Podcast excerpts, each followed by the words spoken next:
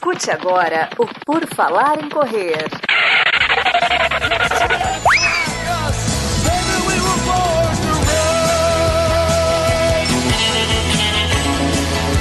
Are you ready to run?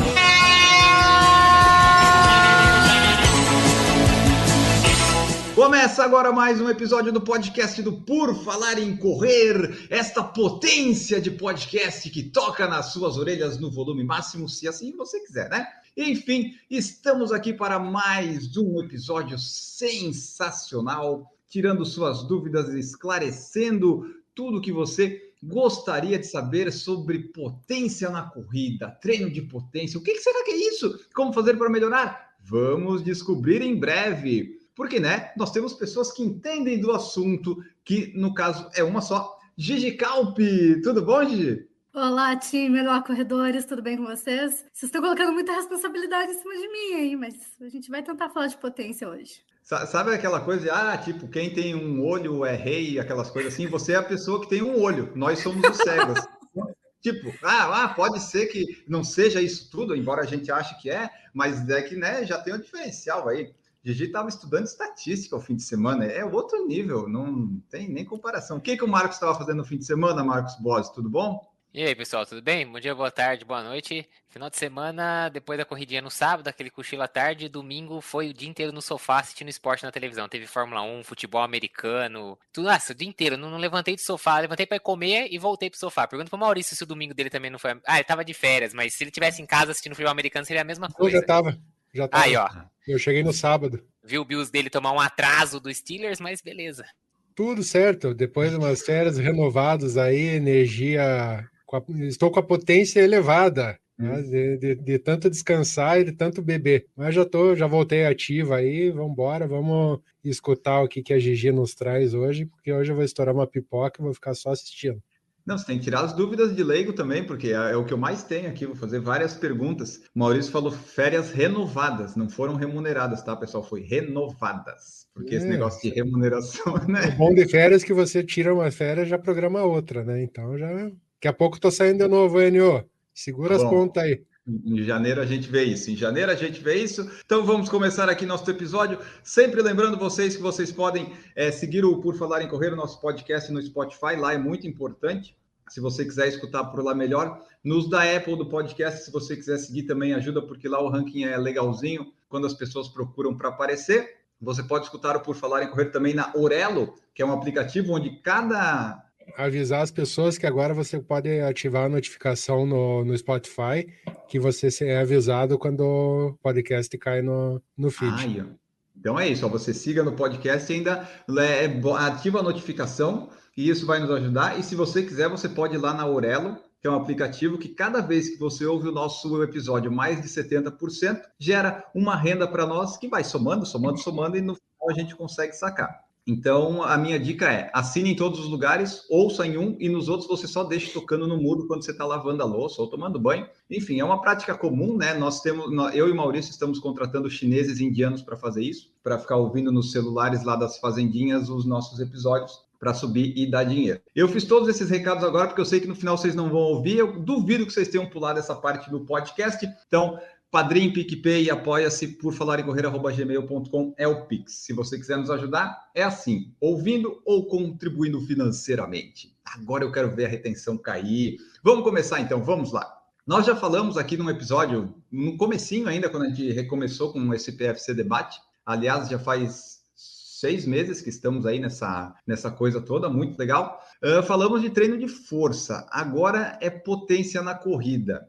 E daí vem a primeira pergunta de leigo que eu recebi aqui. Eu não recebi, né? Eu fiz as minhas próprias. Potência é igual a força, Gigi?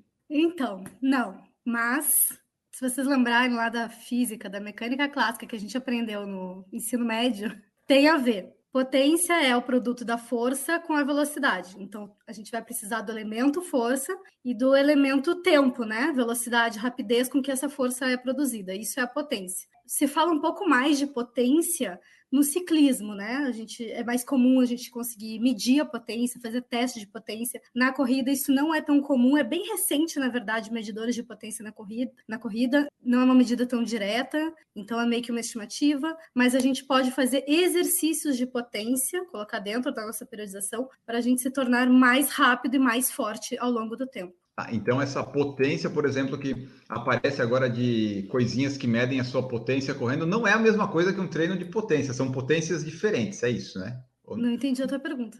Porque na, no ciclismo tem aquelas potências, não é, Marcos? Me ajuda. Que o pessoal mede a potência, Sim, tem, não é em tem um potencímetro. Isso, é o potencímetro que mede em watts quanto de potência você está gerando naquele momento. Porque assim, o, no caso do e ciclismo. na corrida tem também isso agora, não tem? Isso, é que assim, é só que é medido em watts. Então ele é mais absoluto, porque no, no ciclismo você tem, por exemplo, o vento influencia. Então você pode estar tá pedalando a 20 km por hora ou a 30, mas você está fazendo a mesma força, a mesma, tá, tá é, gerando a mesma potência, porque você pode estar tá com vento contra e tudo mais. Então ele fica uma medida absoluta, entendeu? Você sabe o quanto você está fazendo, e aí a sua velocidade vai ser maior ou menor, dependendo do clima, de subida, descida, esse tipo de coisa. Na, na bike funciona assim. Mas na corrida tem esses negocinhos que mede potência agora, não tem também? Tá. É, assim, o medidor, ele vai ele mede a mesma coisa. Na, no ciclismo e na corrida, ele vai medir a mesma, entre aspas, coisa, tá? Que é a potência. A coisa é a potência. Só que na bike, o potencímetro, ele vai estar tá no pé de vela. Ele vai medir o trabalho feito na própria bike tá? Então a gente consegue ter um resultado absoluto, um, um valor exato, que é uma medida direta. Na corrida, a gente não tem um equipamento que a gente vai deslocar, a gente desloca o próprio corpo. Então, essa medida não tem como ser direta, porque a gente vai ter a ação do tronco, dos braços, não tem como medir a potência de todos os músculos, porque a gente, a gente só está se deslocando com o corpo e não com um aparelho como uma bike, entende? Então, a medida é só uma estimativa. É uma boa, uma ótima estimativa de gasto calórico, mas não é uma medida direta como se tem na bike. Ok, ok. E a potência? Como é que nós fazemos para melhorar essa tal da potência? Todos nós temos potência para ser melhorada, certo? É só, só rapidinho, não tem nada a ver com a corrida, mas assim, a que a gente falou hum. da potência no ciclismo, que é no pé de vela, tá correto, mas também tem outros medidores de potência, tá? Tem medidores de potência no pedal mesmo, tem no pé de vela, tem no cubo traseiro, né, na roda, no cubo da roda traseira, e tem um que assim é um protótipo, tal, que ele usa na verdade uma medida de entrada de ar na frente da bicicleta. Alguns mais precisos, outros menos precisos, mas isso a gente falou na bicicleta, que eu já escutei falar muito disso, é isso. A medida é direta. Você está realmente vendo o quanto de força sendo aplicado ali. Existem uhum. medidores que eles consideram com mais precisão, outros com menos precisão, mas é uma medida muito direta, né? Você realmente vê o, o esforço sendo aplicado, seja na, na, no cubo da roda traseiro, ou seja no pedal, no pé de vela, esse tipo de coisa. É muito a medida direta, que eu já vi muita gente criticando a potência da corrida por ser, na verdade, uma estimativa ali. O Strava, por exemplo, quando você pedala e não tem o potencímetro, que é o meu caso, porque embora ele esteja se tornando muito comum, ele ainda é muito caro. O Strava fazia uma estimativa da potência baseado em altimetria, é, sua frequência cardíaca e tal, que nunca era preciso, é óbvio, você não vai poder se balizar por isso. E a corrida, até onde eu sei, esses medidorzinhos que a gente põe no tênis e tal, não sei o que, eles fazem, na verdade, tudo, na verdade, uma estimativa, não é um negócio. Porque, claro, você não tem não tá medindo a a força realmente que você está fazendo. Embora tenha, acho que alguns modelos que é uma palmilha, você põe entre a palmilha e a, e a, e a entressola, né? E ele consegue registrar daí realmente a força que você está fazendo contra o chão. Que legal, não sabia que, que era em vários locais da, da bike. Então, mas mesmo que ele, que na, no, de corrida, ele meça, vai medir na palmilha e tal, a gente ainda tem todo o movimento dos membros superiores, por exemplo, que vai ter um gasto energético e que não vai estar tá atrelado à potência, digamos assim. Então, eu acho uma medida bem legal, mas é, é, bem recente, então não tem um monte de trabalho, não se sabe assim super bem sobre isso. E eu, particularmente, também não vou saber super bem sobre isso, entende? Uh, uma coisa é a gente medir a potência, outra coisa é a gente desenvolver a potência. Eu acho, acredito que agora, no, nesse episódio, a gente vai falar mais sobre desenvolver a potência Exato. e não tanto medir, porque isso não vai ser a realidade da maioria dos corredores, mas é legal, né, a galera saber, conhecer, porque um dia vai ser realidade. Né? No ciclismo, acho que já é mais barato do que alguns anos atrás, ainda apesar de ser caro ainda, mas já é bem mais barato. E na corrida vai ser a mesma coisa, à medida que a tecnologia for avançando, a gente vai, vai tendo esses benefícios, né? E como é que a gente desenvolve essa tal da potência, então? Vamos lá, vamos de fato começar a falar da potência! Potência! Então, a gente tem algumas formas de desenvolver potência. Elas são bastante específicas e falando sobre potência, tem muita coisa que é certo e que é errado. É, raramente eu falo isso, né? Ah, tal, é. tal método ou tal exercício é errado. Não, mas o que eu vou falar agora é sobre potência, tá? Não quer dizer que o exercício em si é, é, o corredor não deve fazer ou ele vai se machucar. Não, mas ele não vai ser adequado para desenvolver potência, nesse sentido. Os principais meios da gente desenvolver potência muscular, ou seja, a gente treinar os músculos para produzirem força mais rápido, são uh, alguns educativos, exercícios de salto, que a maioria das pessoas vai conhecer como exercícios pliométricos ou pliometria. Eu, particularmente, gosto muito de alguns exercícios de força, no trabalho de força, que são os arrancos e os swings. Que aí, eh, geralmente você faz com kettlebell, mas até dá para fazer com, é, com dumbbell, né? Com halteres e tal. É, eu gosto bastante desses exercícios, mas não vejo muita gente usando na corrida, até porque eles não são, às vezes, tão comuns numa sala de musculação e tal, tá? Mas só para vocês saberem. O snatch e o swing são exercícios de potência de quadril. É, e, e, aí a gente vai voltar. Qual potência é importante para a corrida? Potência de membros Isso. inferiores e de quadril. Então, a gente pode desenvolver potência para membros superiores, por exemplo, para lutas. Não é o caso do corredor, tá? Do corredor a gente só precisa manter o tronco bem estável e seguro, mas a gente não precisa ter potência para membros superiores. Então, a gente vai trabalhar potência basicamente de quadril e bastante de, de panturrilha, né? Claro, de perna, de, uma, de um modo geral, mas todo o movimento parte do quadril. Então, deem atenção para movimentos de com a extensão tripla, né? Quadril, joelho e tornozelo. Por isso que eu gosto muito do swing, porque é um ótimo exercício de potência de quadril. Swing é aquele que balança o kettlebell no meio das pernas e levanta, assim? Isso, é aquele. Aquele que a maioria das pessoas, quando está aprendendo, faz uma elevação frontal só, que só levanta assim o kettlebell, faz e até faz devagar Exato, que faz muito devagar. Então, exercícios de potência, mesmo que tu esteja começando a aprender, tu vai fazer ele rápido. Ah, mas eu vou fazer errado. Ok, vai fazer errado, vai fazer rápido. Daqui a pouco tu vai aprender a fazer certo e rápido. Mas não adianta tentar aprender um exercício de potência fazendo ele devagar. Nunca vai aprender, tá?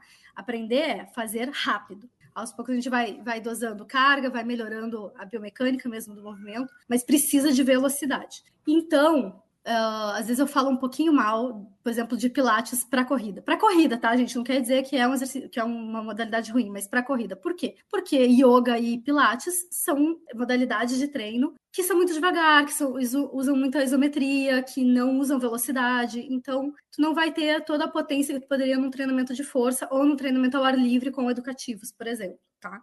Mas é só por isso. Tá, deixa eu só fazer um adendo nessa parte que a Gigi falou do Querobel. Eu acho interessante a gente ressaltar que as pessoas que não conhecem principalmente o swing e que forem começar a fazer, procurem uma orientação e alguém que saiba para poder estar tá te orientando. Que muitas pessoas acabam olhando na internet, pegam o peso e vão fazer e acabam tendo uma lesão que pode ficar pior do que a, que a encomenda.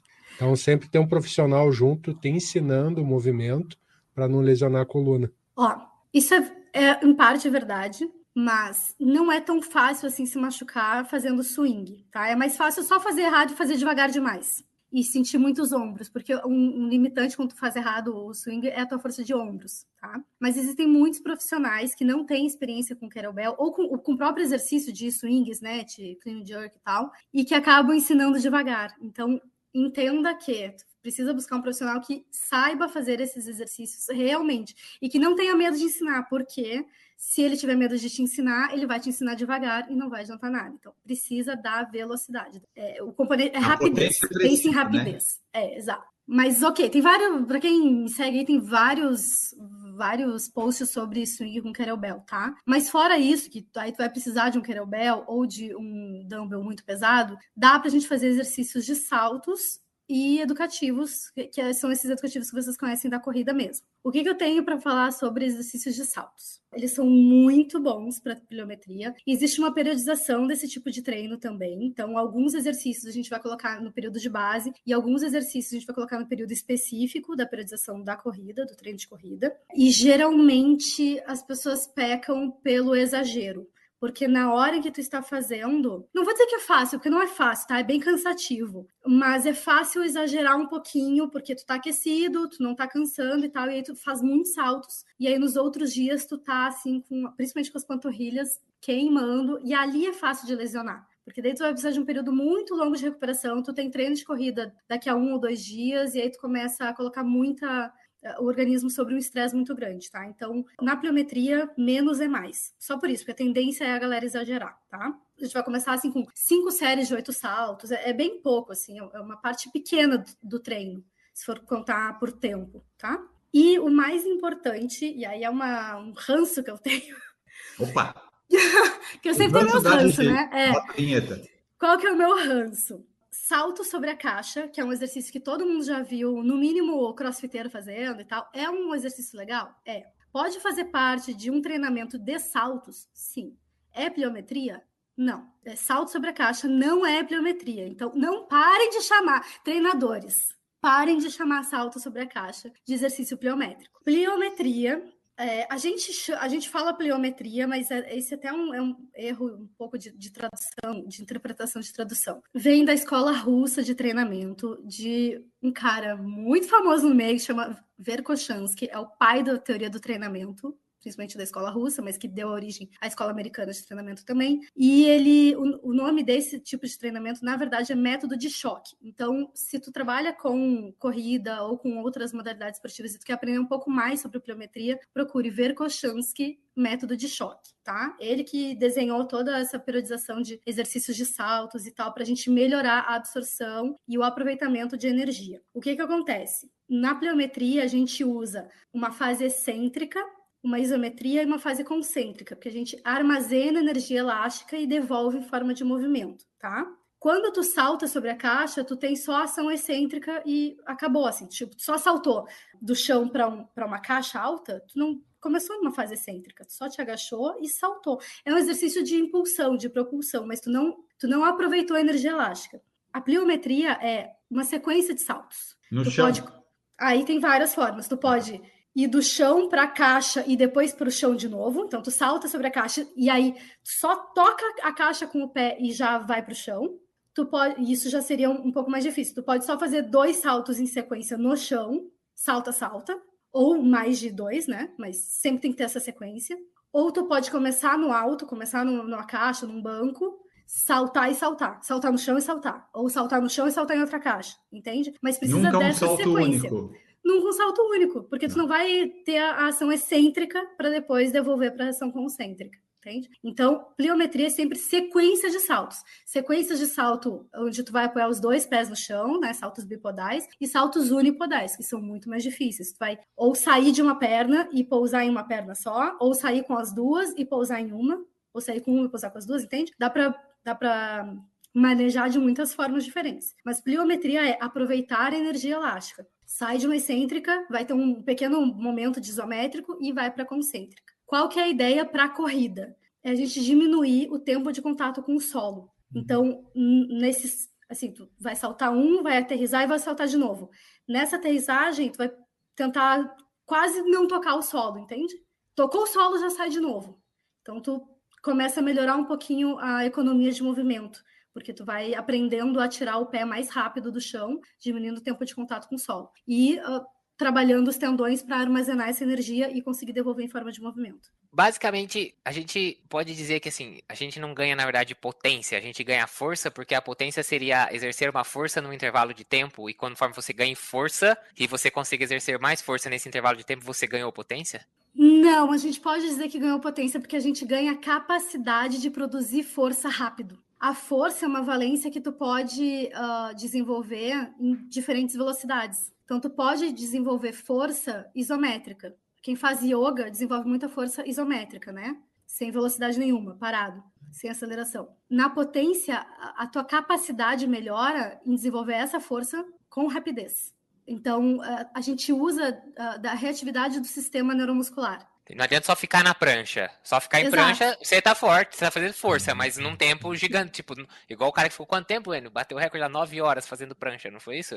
Vale, ficou muito tempo, foi. Eu então, não lembro agora, mas. Não, não é, não é potência, é força, só, é só força exercida, mas sem rapidez, sem, sem ter aquela. Então, no caso, ele não, não, na verdade, ele ganhou força, mas não ganhou potência, vamos dizer assim. Exato. Tá, ótimo exemplo. Ó. É, não, não conheço o cara, a gente vai só fazer uma hipótese aqui, tá? Ele ficou nove horas em prancha. Não necessariamente esse cara ele consegue fazer algum movimento dinâmico, por exemplo, um arremesso é, com um taco de beisebol, de uma, é, com bastante força funcional, porque a força não é a mesma. Entende? Ele talvez ele, acho que sim, porque um cara desse ele treina muitas coisas, né? Mas enfim, o fato dele conseguir ficar nove horas na prancha não não dá a capacidade de produzir força num movimento explosivo. É, é um, é um alterofilista que se pegar uma raquete de tênis, ele não vai colocar a mesma força na bolinha do que um tenista, porque o tenista sabe, sabe fazer aquela força Exato. num tempo curto e aplicada, e não isso. um alterofilista não vai saber fazer isso, ele só tem massa, assim, tem força, mas não para aquilo, né?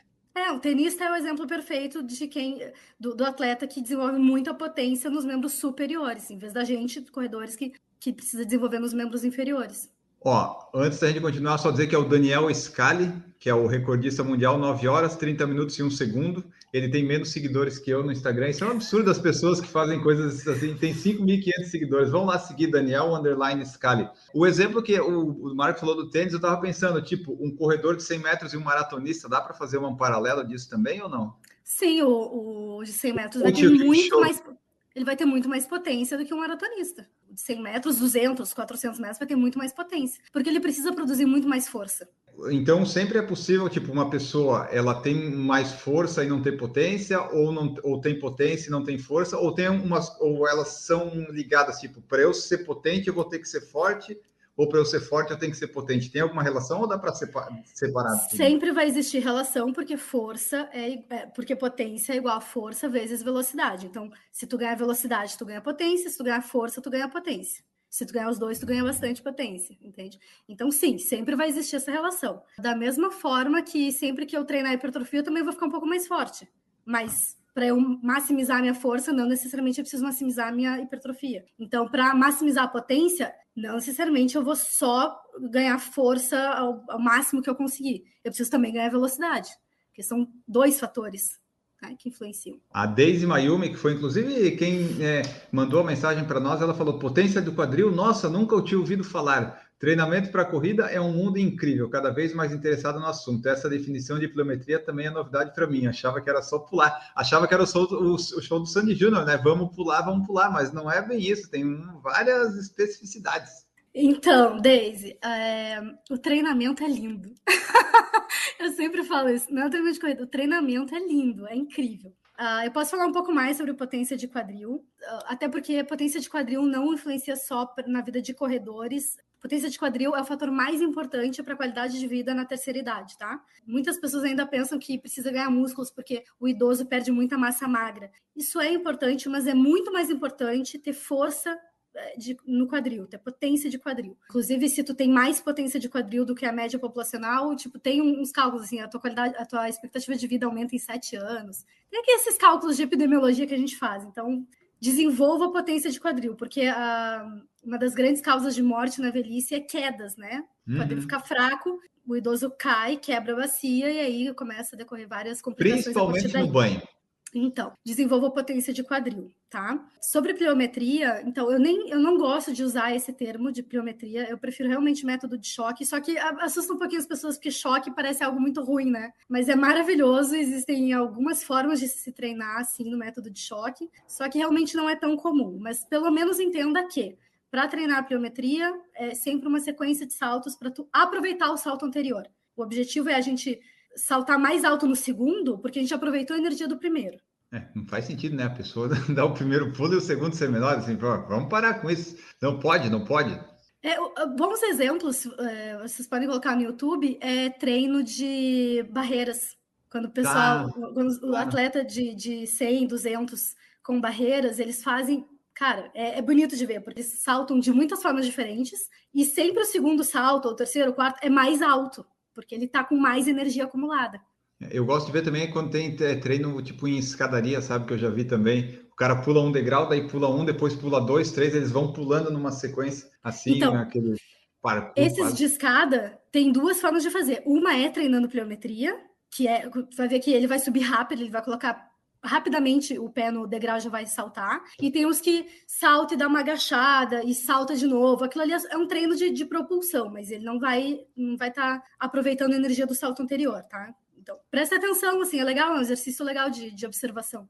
Que tipo de treino que, ele tá faz... que a pessoa está fazendo. Eu queria fazer uma pergunta para a Gigi, não sei se ela já está. Fica à vontade para perguntar. Ah, você, é, você é de casa. Ah, ainda bem, agora, agora eu tô mais seguro aqui nessa, nessa posição. Aqui, Bota né? os pés na mesa agora, Marcos. É, No ciclismo, uma, a gente escuta muito o pessoal falar de uma unidade que é watts por quilos, né? Então, por exemplo, a gente tem os ciclistas, por exemplo, de pista, né? Aquele que ficam no velódromo girando, girando, girando, aqueles caras geralmente são muito mais fortes do que a gente está acostumado a ver o ciclista. Geralmente a... eles são muito bonitos, tá, meninas? Tá bom, aí... eles têm uma potência muito alta, mas ao mesmo tempo um peso também mais alto. Então o watt por quilo dele cai né? Porque a, o quilo, no caso, é alto. E quando você pega escaladores, que são aqueles caras esqueléticos, que tem o, a perna dele é mais fina do que. É tipo um maratonista, né? Tipo um Kipchoge da vida, tem até a maçã do rosto quase saltada. E aí o, ele tem, não tem uma potência absoluta tão alta quanto de um ciclista de pista ou um sprinter, por exemplo, mas o watt por quilo dele é gigante porque o cara pesa 52 quilos, sei lá, 55 quilos, é muito magro, com 1,70m e tanto, 1,80m. Você já ouviu falar ou acha que pode ser que a gente comece a ter parâmetros desses watts por quilos também na corrida? Porque no ciclismo é muito comum escutar o cara falar assim: ah, um escalador para brigar pela geral de uma grande volta, ele tem que estar tá com pelo menos 7 watts por quilo. Ah, um atleta amador é bom ele ter pelo menos 3,5 watts por quilo. Assim, a gente tem algumas medidas. Você acha que na corrida é, é, chega uma hora que a gente vai ter uma medida padrão e confiável para falar isso? Na teoria, sim, porque vai funcionar da mesma forma, né? Também contando a, a medida de potência watt pelo, pelo peso corporal. Então, deve funcionar da mesma forma. Mas se a gente vai ter tecnologia para conseguir medir isso de uma forma segura, confiável, sinceramente não sei. É bem, é muito mais recente, né? A medida de medida do potencímetro no ciclismo tem, eu não sei, mas há muitos anos, há muitos, tipo, no mínimo há 50 é. anos, acho que mais. Não, é, ah, bom, tá? não sei. mais, que se mede potência em, ciclismo é mais, porque o teste de, de Wingate, que é o mais famosão, que é de, de 30 segundos, já tem acho que uns 50 anos. Então, mas e na corrida não existia. Na época que eu fiz faculdade não existia nada sobre potência da corrida. Não sei. Aí depende realmente da tecnologia. Ah, mas na teoria é a mesma coisa, a mesma relação. Quanto mais pesado de massa muscular, tu vai conseguir ter mais potência absoluta mas também tu pode, pode ter menor potência relativa ao peso, porque tu é mais pesado, né? Então, a relação é a mesma. É, tem que pegar os maratonistas e ver, ó, todo maratonista que ganha aquele ano é sub 60 quilos ou sub 50, então dali eles já podem partir, né, para saber se eles descobrem alguma coisa dali. Se você tem mais de 60 quilos, você nunca vai ganhar uma maratona, as majors, pelo menos, eu acho. Ah, droga. Mas as outras têm chance, né, se não tiver ninguém, às vezes dá para ganhar das perguntas ali que a Daisy tinha me feito, assim, tipo, uh, pular corda, spinning, essas coisas ajudam na potência? Ou a potência é mais esse que você falou, educativo, salto e treinos de força? Se bem que eu não sei se daí isso que eu falei encaixa em algum treino de força. Uh, o spinning dá para fazer treinos que vai melhorar a tua potência, sim. E, e assim, do ciclismo para a corrida dá para transferir. Tem, existe uma transferência. Mas não é só sentar na bike e pedalar, entende? São treinos específicos para melhorar a potência. É sempre rápido, né? Pelo que eu estou entendendo, nunca, nunca, é uma coisa devagar. É, é, pode ser curto, mas vai ser sempre rápido. Sim, mas com uma, com uma carga no, no pedal também, né? Não dá para ser muito, não é muito, muito leve. Aí eu, gente, falar sobre ciclismo é difícil porque eu não sei os termos técnicos, aí o Marcos me ajuda, tá? Mas não dá para ser é, solto, sabe? Tem que colocar um pouquinho de carga na bike Sim. de spinning ou no, é, mudar a marcha no, no, na assim, é tipo você, você pedalar na marcha mais leve na descida, não dá, né? Você não, né? você não dá, exato. Tem, tem, que ter um componente de força também, não é só de velocidade. Entende? Se, se começar a quicar no banco, ficar. É que você tá muito leve, tem que ter, tem que ter peso, você tem que fazer. Tem, o giro não adianta. Não, se a cadência tá lá em cima e não, você não tá fazendo força nenhuma, é isso, não tá, você não tá fazendo força nenhuma, né? Então não tem, não tem potência no, na pedalada, né? Qual que era o, a outra? A Daisy falou do, do Pular corda. É, para treino de pliometria, não. É melhor outros que. Porque assim, o pular corda é uma sequência de saltos, então é uma dúvida comum mesmo. É uma sequência de saltos, mas tu não tá tentando o teu máximo em cada salto, entende? Numa, tu tá tentando não cair. Assim, tu vai fazer sempre na mesma altura, tu tá tentando só não tomar um uma chicotada da corda, né? Numa sequência pliométrica, tu vai tentar saltar mais alto ou mais longe no segundo salto. No segundo, terceiro, no quarto, entende? Então, na corda, tu existe um aproveitamento de energia, tu treina bastante os tendões, mas tu não vai. O salto é sempre o mesmo, tu não tenta ir mais alto ou mais longe, então não faz muito sentido. Certo. E assim, ó, é, na, na corrida, correndo, tem algum tipo de treino para melhorar a potência? Tipo tiros curtos e rápidos? Tipo, se eu não quero fazer essas coisas de academia, em casa e tal, eu só quero na corrida. Na corrida eu consigo fazer alguma coisa parecida? Sim, o melhor exercício é, de corrida mesmo, de educativos e tal, é o Hopserlauf, que eu não sei como é que eu. Olha, eu também não sei. Agora veio um pouco de interrogação. É. Eu não sei nem pronunciar, que diria, imagina. Como é que é? Rob oh, Sally? Maurício, so, soletra aí pra gente. Se soletrar, você tá dispensado do treino da semana. Vai lá. Não, já tô dispensado faz tempo. Eu acho que é que é alemão, né? Eu não sei falar alemão. Acho que é Hopserloff, mas se escreve H-O, Hop, como Hop mesmo que a gente conhece, H-O-P, S-R, Hopser, L-A-U-F, tá? é um, um, dos educativos. A gente faz esqui. Anfersen. É, o Hopserloff, eu acho. Eu acho que eu sempre li, eu nunca, eu nunca falo esse nome, na verdade. É aquele que tu dá como se fosse uma passada muito alta e muito longe, sabe? Tipo, passeando no bosque. É ah, aquele. tipo, fica. Né? Isso, é aquele que tu dá uma passada assim, sobe bem o joelho e impulsiona bastante com a perna de trás. Então, tu tem uma grande extensão tripla. Esse é um dos melhores para desenvolver potência de quadril. Ah, é tipo, é tipo dançar o reggae. Entendi. Tipo dançar surf music. Tá, mas Só muito mais longe. rápido. Vai, Bem música vai... praiana, Marco. Música, praiana. Desculpa. Desculpa, Gigi. Música praiana. É tipo dançar a música praiana, entendi. É, só que tu, tipo, desloca um metro e meio, dois metros a cada passada, assim. Tu vai bem alto, bem longe, tá? E mais rápido, né? E, e rápido, é. É, eu achei aqui, ó, Hopserlauf, achei aqui, finalmente. Exercício de aquecimento é, é, aquela passada, é a passada do, do salto triplo, do atleta de salto triplo. Tá. tá. Que daí esse aí não é no caso, você não, não é durante o seu treino correndo, é mais como se fosse mesmo um aquecimento, não. então, né? Não, usa como educativo, né, gente? Educativo, a gente faz no começo do treino, aquece um pouquinho, num trote, numa caminhada, faz os educativos. É, geralmente a gente faz tipo 4, 8, 10 séries de alguns metros, 15 metros, 30 metros, ah, e aí tá. depois faz o seu treino, tá? Isso até era uma das perguntas que tinha aqui, tipo, é, séries e tempo de descanso, assim, se tem algum padrão que dá para seguir ou se varia de acordo com o tipo de exercício? Varia de acordo com o tipo de exercício, varia com a fase da periodização que tu está. Então, na fase de base, a gente vai fazer alguns exercícios com algumas séries, e na fase específica, outros exercícios com outras, com, com outra densidade de treino, tá? Mas aí eu não vou ficar falando porque as pessoas tomam, é, tipo, se eu falar, ah, tu pode fazer é, oito séries de 20 metros de Hobson E aí as pessoas tomam isso como regra, e não é, seria uma mentira, entendeu? Então aí eu vou te dizer, ah, fala com o teu treinador, ou fala comigo em boxe, se tu não tem treinador, não tem problema. Mas não dá para dar uma orientação tão, tão geral assim, entendeu? Sim, entendi. Tiro em subida, tiro curto, tipo 200, 300 metros em rampa, pode ajuda também ou não? É melhor para para pliometria é melhor em descida, em declive, não muito íngreme. Por quê? graus só, porque tu ganha velocidade. E aí tu aproveita essa velocidade para a próxima passada, para a próxima, entendeu? Tu fica mais rápido na descida. Ah, você tá gravidade. Só, pelo amor de Deus, gente, não pode ser uma descida muito íngreme, tá? Que tu vai embolotar todo, vai quebrar os dentes, tá? É, é um pequeno declive, alguns graus só, por favor. Exato. Porque, tipo, se é muito, muito inclinado, até dá umas dores no joelho, na canela depois. Eu é, isso. assim, qualquer declive tem um aumento de impacto, então isso também precisa ser levado em conta. Impacto não é ruim, mas se tu tá com uma lesão de joelho, tu tem sobrepeso, daí não, um aumento de impacto não é para ti naquele momento, entendeu?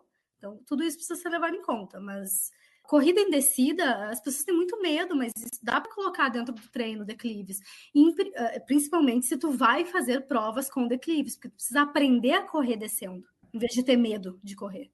Exatamente, eu devia ah, ter treinado. É, apesar de a força, a potência ser força vezes a velocidade, é, quando a gente fala de corpo humano, existe uma, um outro fator nessa conta, tá? Que é a coordenação neuromuscular. Então, como o cérebro vai ativar os músculos, como dentro de cada músculo vai ativar as unidades motoras, essa coordenação intra e intermuscular faz muita diferença e também é treinável tá? Por isso que algumas pessoas sentem que um, um treino com educativos, biométrico, ele também cansa o cérebro, digamos assim. Uhum. Ele é cansativo mentalmente, porque tu precisa prestar atenção. Não dá para fazer esse tipo de treino ouvindo música, é, o tempo todo de papinho com um colega. Não, precisa se concentrar e manter o foco, porque a chance de tu ficar olhando para corredora bonitinha que passou na pista e tu torcer um pé é um pouquinho maior, tá? Numa intensidade mais alta, tentando fazer algo muito rápido, tu precisa de mais coordenação, tá? Mas essa coordenação também é treinável, assim como tudo no, corpo humano. Eu lembro quando eu fazia alguns da. quando eu estava na assessoria,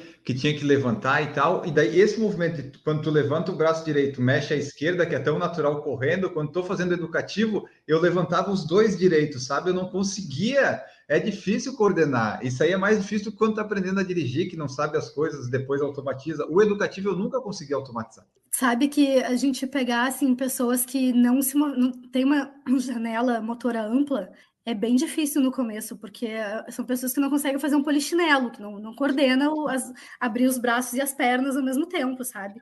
Eu, é treinável, mas no começo é difícil. A Gigi, ela é a rainha do eufemismo nesse podcast. A pessoa que não tem uma janela ampla de. É, eu já até me perdi, eu não sei nem acompanhar. Como é da que é motricidade, não janela... janela motora ampla. Janela, janela motora. O, o caboclo é meio abobadinho, é meio lerdinho, meio desconjuntado. É isso que ela quer dizer. É meio, meio bobalhão, né? Tipo aquele adolescente menino que cresceu muito dos 11 aos 15, daí não sabe se mexer, derruba as coisas na casa. Bate os braços em tudo isso. e tal, desajeitado. É isso. Sabe aquela pessoa que tu manda fazer flexão, em vez dela descer o peito até o chão, desce só a cabeça, faz flexão de ah, pescoço? Ah, conheço. Oh, é, é uma pessoa descoordenada, que não tem uma janela, janela motora ampla, que nunca treinou muito bem, nunca foi, ah, é. nunca teve histórico de atleta. Achei que fosse só, só miguezento, só achei que fosse só migué, só, entendeu? Não Aí dá pra ver que a pessoa não, não tem histórico de atleta, entendeu? Maravilha. É essa potência aí que a gente vai conseguir desenvolver, assim, talvez, isso daí ajuda na, em todo tipo de prova que a gente for fazer, 5, 10, 21, 42, porque a potência seria para correr mais rápido ou conseguir ter um estímulo mais rápido, tipo um, um 42 km que é longo, longo, longo, a potência ela vai me ajudar ainda assim? Tá, uma ótima pergunta. Sim, a potência. Ter mais... a ideia de potência é uma coisa muito rápida e direta, né? Tipo, foi e já acabou. Daí, tipo, ah, é 50, 100 metros e deu. Tu vai ter uma melhora da tua economia de corrida. Assim, é claro que, como tu vai desenvolver força e velocidade para ganhar potência, tu vai ver melhores desempenhos nas provas mais curtas de corrida, tá? Vai ficar mais, bem mais rápido e mais forte. Ok, então mais potente. Mas nas provas longas, tu vai melhorar a economia de corrida. Então, tu vai gastar menos energia a cada passado. Então, tu vai conseguir correr mais rápido também. Entendi. Tá? São, são formas, são olhares diferentes para cada distância, mas a potência vai melhorar o desempenho em qualquer distância. E daí, se usar um Vaporfly ainda, mas aí ah! já tá. Ah! Desde Mayumi, treina naquela escada que se coloca no chão e treina a passada rápida, ajuda na potência ou só agilidade? Ou aí eu acrescento, ou só fica fazendo papel de bom, ficar pulando lá com aqueles pés. Não ajuda na potência, mas ajuda na coordenação. Então, é sim, agilidade. O nome é até escada de agilidade, né? Ajuda bastante na coordenação, na própria acepção. Então, é legal corredores fazerem, porque a gente acaba fazendo um movimento muito repetitivo e muito no, na mesma direção, né? A gente só corre para frente.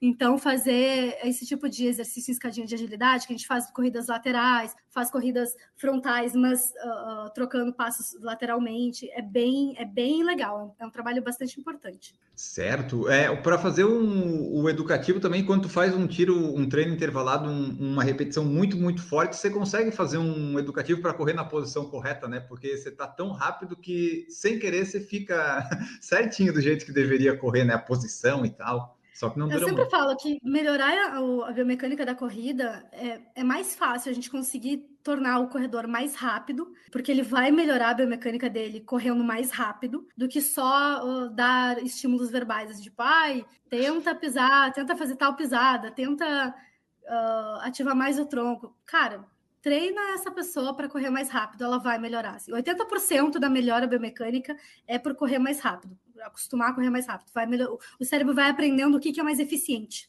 O corpo vai se adaptando, ele é uma coisa incrível, ele vai, às vezes ele se adapta até bem demais, tipo com a zona de conforto de ficar no sofá. Ele é muito adaptável. Desde Mayumi, sinto que meu pé fica muito tempo em contato com o solo, cadência, e acho que me falta força, potência para tirar o pé rápido. Isso daí também influencia na cadência da pessoa, provavelmente, né, Gigi? Mas não vamos entrar muito em cadência, que cadência é para um próximo episódio, mas, né? A gente não vai entrar em cadência. É O tempo de contato com o solo vai depender totalmente da tua velocidade, obviamente, né? Que se a gente correr mais devagar, tu vai ter mais tempo de contato com o solo. Então, tentar ficar mais rápido já vai diminuir o teu tempo de contato. Acelera o ritmo aí, Daisy. Mas sim, se tu aumentar a cadência também, tu vai diminuir o tempo de contato com o solo, tá? Ah, e assim, existe um limite também, tá, gente? A gente não, não vai aprender a voar, não é mesmo? Mas, mas sim, dá para melhorar bastante com exercícios como esse que eu falei do Hopserlauf, outros exercícios que vão fortalecer o teu quadril, vão, vão, te, vão acostumar vão te acostumar a produzir mais potência e aí a trocar as pernas mais rápido na corrida. Bora correr rápido, Deise. É, Hopsalof. Hopsalof. Isso. Não falo R ali. Ah, eu, fui, eu fui atrás da pronúncia. Hopsalof. Adorei, obrigada. Achei. Ah, aqui, ó, dá até para colocar, ó, Hopsalauf. Amarelinha? A tradução em português é amarelinha. Olha só que interessante. Não sabia disso. Aqui, ó, cadê? Hopsalauf. That's it. That's it. Love. Ai, ai. Isso aí eu não posso ficar. Eu estou tentando aprender francês, eu não posso tentar aprender alemão, vai bagunçar meu cérebro. Vamos para os finalmente. A Gigi falou: ah, não vamos falar o tempo todo de potência. Já deu 50 minutos quase falando de potência. Então a gente consegue destrinchar bastante, viu, Gigi? Não vamos nem precisar abordar os assuntos aleatórios dessa vez. Eu fiquei é... pensando em comprar uma bicicleta, ligar na energia, na energia elétrica aqui de casa e ficar pedalando. Mas gerar muita potência aqui. Só que você vai ter que, acho que, dedicar todo o seu dia para pagar talvez o ar-condicionado só. Conta de luz tá cara mesmo, né? Tá Tem um cara. vídeo famoso disso de um ciclista alemão que ele liga, ele consegue fazer uma torradeira funcionar, ele consegue torrar um, um, pão na potência. Mas o cara é ciclista profissional de pista, porque pô, a, torradeira tem mais de mil watts de potência. O cara para segurar uma, ainda que seja por alguns segundos, uma potência dessa é muito, muito difícil. E o cara, ele quase desmonta a bicicleta, mas eles fazem uma vez. Tem um vídeo desse no YouTube, vou ver se eu consigo achar e te coloco o link depois. Uma curiosidade para quem quiser saber como que é o teste de Wingate que eu falei, que é um teste que se faz é, para ciclismo, é, que é de potência máxima de 30 segundos. O Rock 3, eu acho que é o 3 que é com o Drago? É o 4. Não, né? 4. O Rock é. 4 tem esse teste no, quando eles estão né, fazendo os treinamentos e tal. O Drago é, faz o Engage. Aliás, toda a sequência de rock é muito legal para quem curte treinamento, tá? Porque, inclusive, o último, é, no último rock ele, ele faz vários snatch, é, é bem legal. Perfeito. Bom, para a gente ir encaminhando para o nosso final aqui, deixa eu ver o que mais que eu tenho. Bom, aqui a, a, última que tinha era assim, quais seriam os benefícios disso e como isso daí ajuda na longevidade da pessoa e tal, né? Tipo, é, com mais potência, tipo, a pessoa consegue levantar ou pegar, como é que ajuda na longevidade, assim, os benefícios de tentar ter uma potência maior no corpo? todo movimento parte do quadril. Todo movimento que tu fizer. Então, se tu te levanta para ir lavar a louça e tu alcança o armário para colocar um copo dentro do armário, todo movimento parte do quadril, tá? Da pelve, do centro do corpo, do core. Por isso que a gente fala tanto em core, que core é importante, porque os movimentos partem do centro para as extremidades. Então, quem sente dor na coluna sabe que vários movimentos que não está teoricamente mexendo a coluna, coluna dói a coluna. Por quê? Porque o movimento está partindo dali, da lombar, do, da pelve, da cintura pélvica, tá? Tu desenvolver potência de quadril vai te ajudar, porque quando a gente envelhece, a gente perde muita força. E tu te levantar do sofá, te sentar no sofá, é, caminhar até a, a porta, passear com o cachorro, tu tá usando essa força no quadril para te equilibrar, para produzir o um movimento. E se tu não tem essa força, né, com a velocidade, tu tende a te desequilibrar, ficar mais fraco, a não conseguir às vezes, é, te coordenar, tu não conseguir carregar uma sacola, e aí vai haver as quedas. E a queda é uma das causas de maior mortalidade é, em pessoas acima de 60, de 60 anos é, aumenta um pouquinho, 70 aumenta bastante, 80 aumenta mais, e assim por diante, entendeu? Então, todas as pessoas que se preocupam com o próprio envelhecimento deveriam é, treinar força, obviamente, eu sempre falo isso, a gente corre porque a gente ama, mas força é obrigação, e deveriam desenvolver potência de quadril. E tem algum teste que eu posso fazer na minha casa para saber como está a minha potência? Tipo assim, se eu estou muito ruim ou não? Ou tem que esperar chegar na velhice para ver? Ah, deu ruim, caí no, no, banheiro aqui, quebrei a bacia. Não, não espera chegar, treino agora, tá? Não tem tá. teste. Esse tipo de coisa não, não, tem um teste que a gente vai fazer aqui. Ah, ok, não preciso treinar então. Não, treina, tá? E, e a dica é fazer um box bem apertadinho para o seu avô e para sua avó, porque ele não ter chance de cair de fato, né? Ele só dá uma encostadinha assim no, no vidro do box. Vamos lá aqui.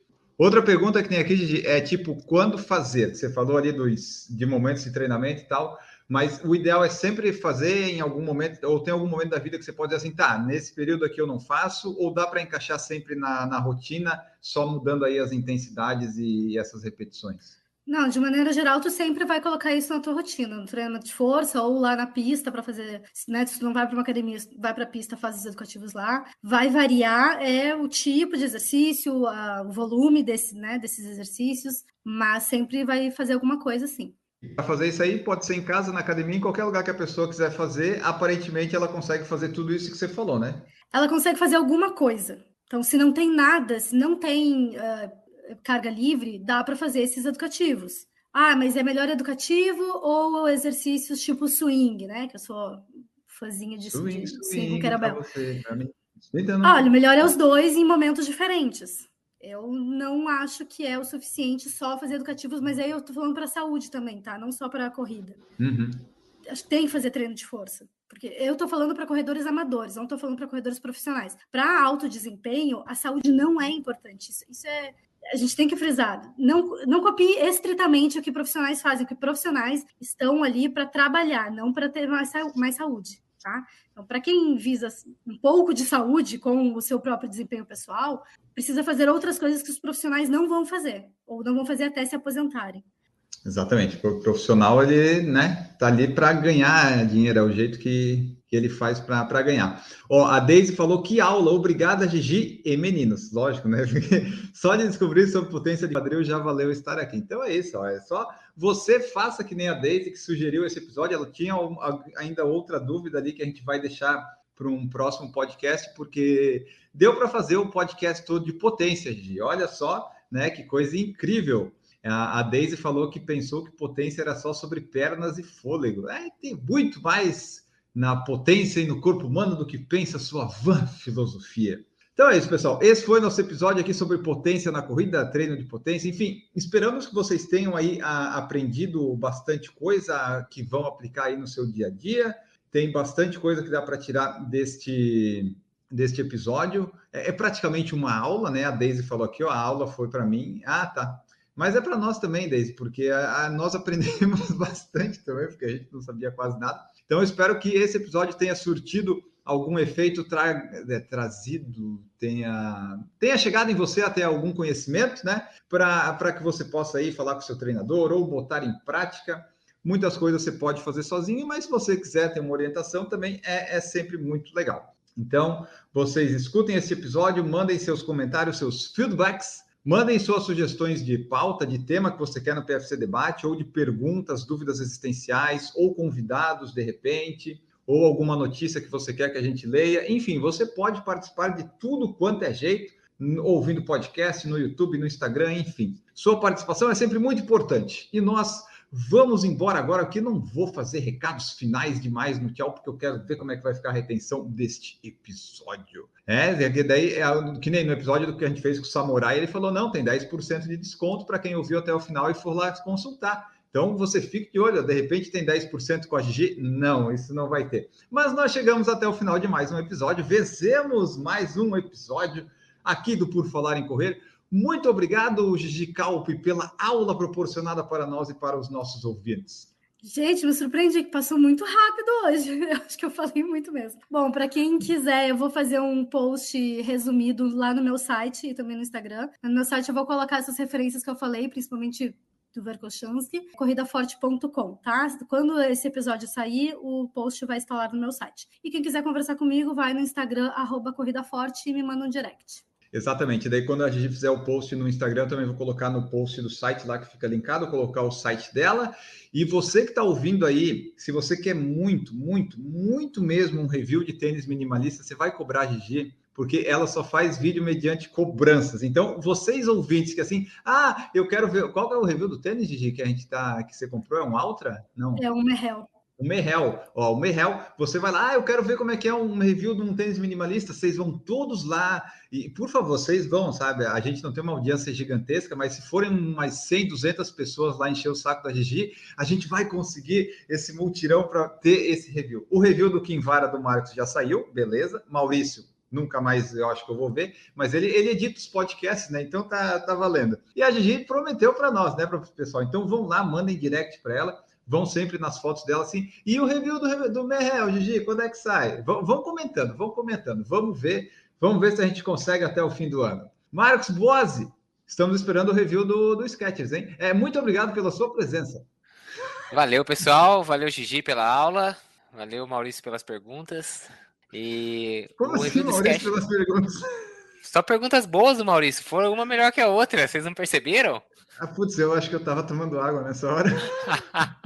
o review dos Skechers vai sair e não sei, talvez tenhamos surpresas em breve, vamos ver. Mas o dos Skechers vai sair não vai demorar muito, não. Perfeito! Maurício Geronasso voltou das férias lá da, da, da Bahia cantando swing, swing para você e para mim. E sinta, né, Maurício? Estava bebendo para aguentar aquele axé na beira da piscina. Muito obrigado pela presença aqui, essas perguntas espetaculares. Você que está ouvindo o podcast que não escutou as perguntas do Maurício, volta e escuta tudo de novo, porque está lá, é easter egg. Valeu, Enio. Valeu, Marcos, Gigi. Obrigado. Espero que não tenha colocado você em saia justa em nenhuma das minhas perguntas. Aí semana que vem a gente tá de volta aí. E, sinceramente, aguentar a música baiana só estando na Bahia mesmo. Mas você, e depois que. Aí, não, isso faz parte já. Faz parte. Isso aí, mas aquela terra lá é abençoada. Quem não conhece, um dia tem que conhecer aquela terra. Valeu, gente. Até semana que vem. Semana que vem estamos de volta com mais algum assunto. Não sei se vai ser um assunto único ou assunto aleatórios, enfim. Você participe, mande aí suas sugestões e nós ficamos por aqui. Um grande abraço para todos vocês e tchau!